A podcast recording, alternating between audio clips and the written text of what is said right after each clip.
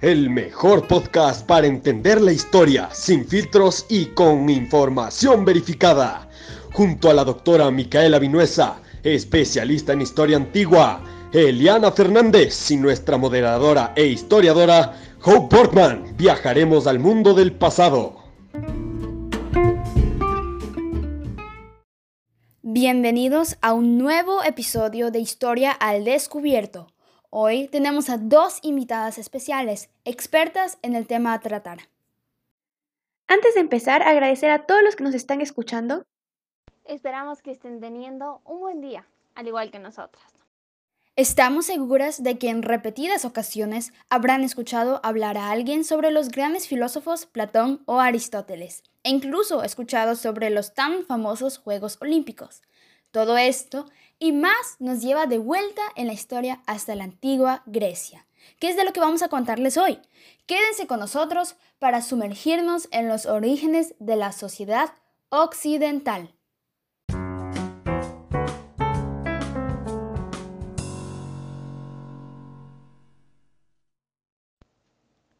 La época del esplendor griego se sitúa entre el 499 a.C. hasta el 323 a.C. Esta época, también denominada periodo clásico, fue el apogeo del poder de las polis griegas en todos los ámbitos antes de su final en el 30 a.C. Elementos esenciales que marcaron la magnificencia griega fueron, entre otras, las artes. La creatividad humana provenía directamente de la inspiración divina de las musas. Ellas eran nueve, tenían un don en diferentes aspectos del arte, como la música, la comedia, la tragedia e incluso la astronomía. La música en la Grecia antigua trascendía la banal importancia que le atribuimos hoy en día. Platón, uno de los tres filósofos más importantes, no solo para Grecia, sino para el mundo actual, decía que la música tenía un efecto directo en el etos de un individuo, es decir, en su comportamiento. Como podemos ver, la música se hace presente en la filosofía, es decir, el amor a la sabiduría. Personajes como Sócrates, Platón y Aristóteles usaban métodos o técnicas como la mayéutica, la cual consiste en realizar preguntas a una persona hasta que éste descubra conceptos que estaban latentes u ocultos en su mente. Otra razón para el esplendor griego fue sin duda la arquitectura. Y aquí un dato para los amantes de los viajes. ¿Sabían que cinco de las siete maravillas del mundo antiguo son griegas? Esto no solo se debe a su gran belleza arquitectónica, sino también en gran medida a los valores como la armonía, la dignidad, la calma y la razón, que estas edificaciones transmiten. Y, por supuesto, no podemos dejar de lado el deporte, ya que los tan conocidos Juegos Olímpicos nacieron en la ciudad de Olimpia, Grecia, en el año 776 a.C. Pero lo destacable de los griegos es que ellos entrenaban mente y cuerpo como una unidad, para obtener un balance. Totalmente diferente a hoy en día. Y por fin Hemos llegado al aporte más importante de la Grecia antigua a la sociedad occidental, la tragedia, amigos. El gran Nietzsche consideraba que ésta nacía a través de la difícil síntesis entre la espiritualidad apolínea y la dionisiaca. Esto, amigos, es un verdadero milagro metafísico de la voluntad griega. Espérate, espérate. ¿Qué son esas espiritualidades de las que hablas? Mira, la espiritualidad apolínea es caracterizada por ser racional, armónica, formal y luminosa. Le busca siempre el sentido a las cosas. Pero no dejemos de lado al espíritu dionisiaco, que, aunque irracional, es necesaria para soportar la existencia y desarrollar la creatividad. ¿Cómo no? Dionisio, divinidad de la cual proviene esta espiritualidad, aparte de ser el dios del vino, la vegetación y de la fertilidad, también era el dios del exceso y la infracción. Si lo aceptado era A, él definitivamente haría B. Si normalmente no se aceptaban mujeres en los ritos, pues él sí, y también esclavos de paso. Él amaba el delirio, la locura, el éxtasis, y en los cultos rendidos a él se vivía un retorno temporal a una condición natural y animal del ser humano. La tragedia nace en Atenas, donde se están celebrando las grandes dionisíacas, las más importantes festividades en honor a Dioniso. Pisístrato, el jefe del gobierno, buscando expandir la celebración de estas, pide al director del coro, Tespis, su ayuda. Tras pensar mucho, por fin se le prende el foco. Doce hombres del coro cantando y bailando. Estos eran a menudo narradores, pero también podían ser protagonistas o antagonistas de una historia y serían denominados tragedias. Del griego tragos, cabras por las máscaras que llevaban y odas, cantos. Pero aquí no acaba esto, ya que Tespis, tras recapacitar sobre el sufrimiento humano, desarrolla la versión 2.0 de su idea. Añadir un personaje independiente que podía ser dios o héroe mitológico y que se enfrentaba al coro. Así nace el primer actor de la historia. Los griegos lo llamaban hipócrita, y claro que por doble cara, ya que utilizaba una máscara. El significado griego de hipócrita es máscara y respuesta. La tragedia fue un éxito rotundo, por demás factores del cual sobresale la catarsis. Proveniente del griego significa purificación, pero también puede significar expulsión. El catarma en una persona necesita ser expulsado para sanarlo tanto física como mentalmente, ya que este es el culpable de sus dolencias. Catarsis en la tragedia es una experiencia interior purificadora, provocada por un estímulo externo. Pero como no hay gol sin pelota, tampoco tragedia sin los sentimientos trágicos, el terror y la compasión. Espérate un rato, pero si la piedad y el terror son polos opuestos. Mm, yo lo describiría más bien como el yin y el yang, mientras que la piedad surge por un sentimiento de pena, generado por el sufrimiento inmerecido y grave de otra persona, el terror nace exactamente de lo que nos suscita piedad. Para los griegos, el destino era algo inevitable.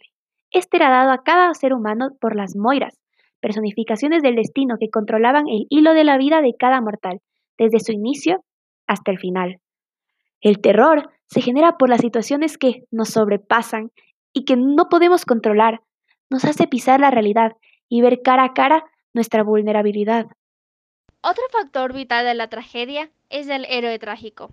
Este ofrece al espectador la posibilidad de identificarse con él, ya que, a pesar de ser sobresaliente en algo, este también posee una amartia, en lo que peca por así decirlo.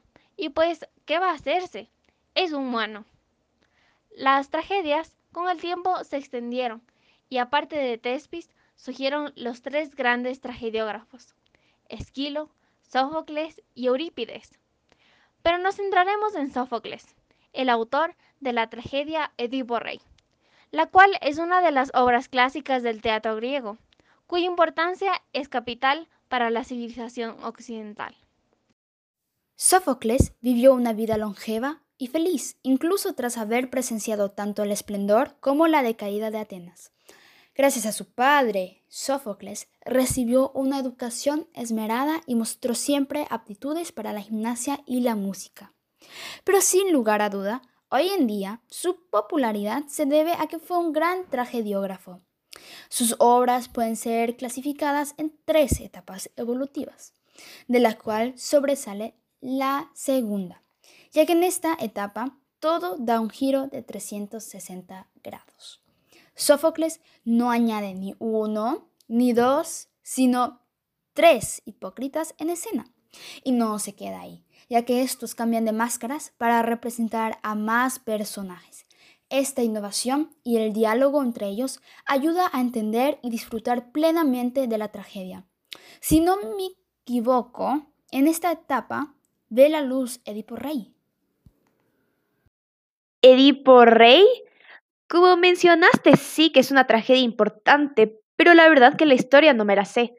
¿Será que nos la podrías contar?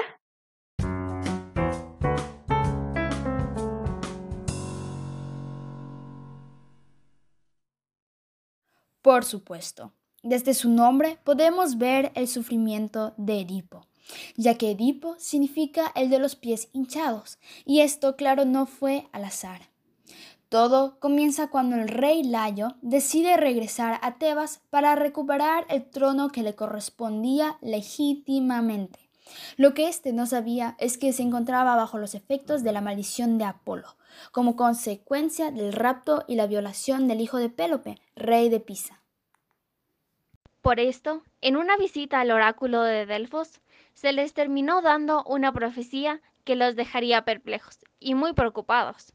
Su hijo, su sangre, lo mataría a él y se acostaría con su madre, la esposa de Layo.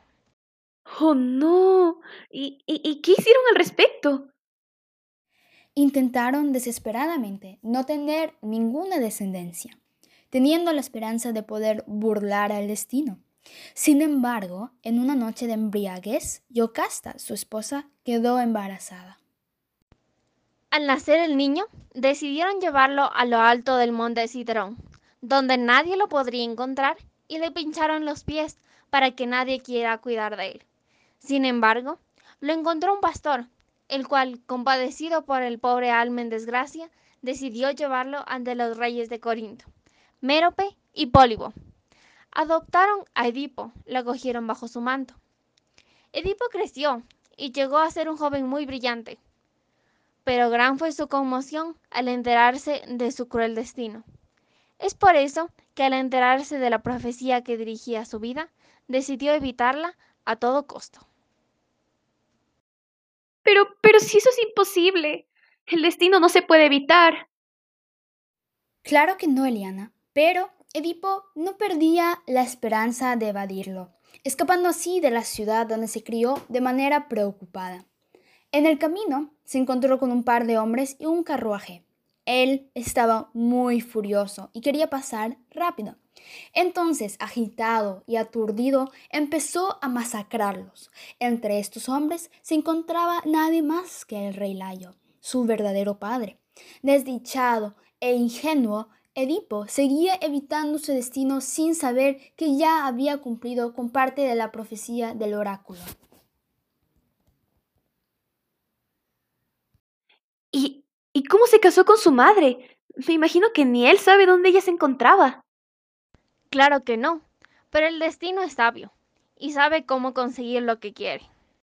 Edipo siguió su camino y entró a Tebas, donde tras el gran acto heroico de vencer a la terrible esfinge que acechaba a los pobladores, fue coronado como rey, y seguidamente se casó con la viuda de su predecesor, sin caer en cuenta de que se casó con su propia madre. Su vida a partir de este momento fue ilusoriamente feliz. Fue padre, gobernador y tenía muchos privilegios como rey. Todo cambia, sin embargo, cuando la ciudad es atormentada por una peste y malas cosechas. La muerte acecha y Edipo debe reaccionar. El oráculo dice que el problema y la solución para el mal se encuentra en el homicida de Layo. Así que Edipo jura ferviamente encontrarlo y castigarlo.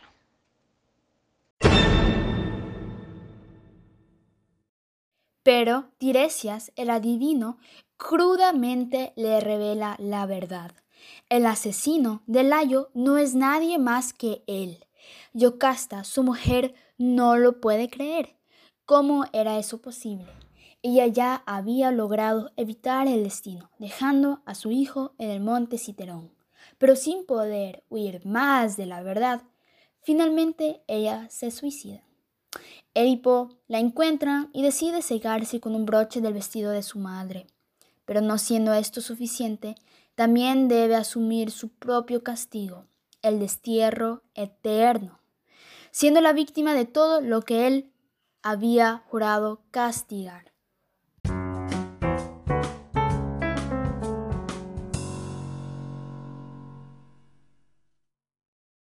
Y ahora, para finalizar, nos gustaría reflexionar un poquito junto a ustedes sobre todo lo que hemos hablado de la tragedia. Así que nos hemos hecho la siguiente pregunta. ¿Qué problemas de la sociedad se solucionarían si la gente simplemente viera más tragedias? A mí lo primero que se me viene a la mente es la cultura de la cancelación, la cual consiste en retirar el apoyo a aquellas personas u organizaciones que se consideran inadmisibles. ello como consecuencia de determinados comentarios o acciones cuestionables o impopulares en las redes sociales. Para ponerlo más claro, es menester compartir con ustedes una cita del expresidente Barack Obama. Las personas que hacen cosas buenas también tienen defectos. La gente contra la que están luchando podría amar a sus hijos y, ¿saben?, compartir cosas con ustedes. Aquí podemos ver la importancia de que la sociedad esté más familiarizada con las tragedias, especialmente con sus cualidades aleccionadoras que enseñan al espectador a juzgar justamente y a aprender que buenas personas pueden terminar también muy mal. Barack Obama refleja en sus palabras que no conocemos en su totalidad a una persona solo por ver su imagen pública. Además de que todos somos humanos y cometer errores es parte de nuestra naturaleza, como también los aprender de ellos. Por otro lado, actualmente muchos de nosotros no creemos ni en el destino ni en deidades de ningún tipo. Pero a pesar de eso, seguimos guardando semejanzas con los griegos, ya que el destino, al igual que ellos, nos aprisiona. Pero diferimos en el hecho de que nuestro destino no ha sido forjado por ninguna deidad, sino por nosotros mismos. Tras ver una tragedia, se forjaba la idea de que tal vez nosotros seres humanos no somos dueños de nuestro destino, pero sí somos dueños de nuestro espíritu. Lo que hacemos a lo largo de nuestra vida nos va forjando algo que podría llamarse destino, pero a la final siempre tendremos potestad sobre nuestra esencia, como personas y lo que queremos ser. Esto lo podríamos ver reflejado, por ejemplo, en un adicto a las drogas. Él forjó su destino al sumergirse en ese oscuro mundo del difícil retorno. Pero él siempre, siempre tendrá la oportunidad de hacer algo para sí mismo. Para finalizar, otro problema que la sociedad encara hoy en día es la presión. Cada día se espera cada vez más de un individuo, más y más, nunca es suficiente, nunca se es lo suficientemente bueno a los ojos de la sociedad. Pero, al ver las tragedias, se comprendían los caminos de los seres humanos, además de que se entendía que todos tenemos defectos y que eso es completamente natural y a la final trae belleza a la diversidad humana. Gracias por acompañarnos en esta ocasión. Esperamos que hayan disfrutado y aprendido de esta sesión. Con esto nos despedimos y mandamos un fuerte abrazo a todas las personas que se ven afectadas por la pandemia, pero logran entretenerse y explorar un nuevo mundo a través de nosotros. La frase de hoy. Una vida sin reflexión no vale la pena vivirse. Sócrates.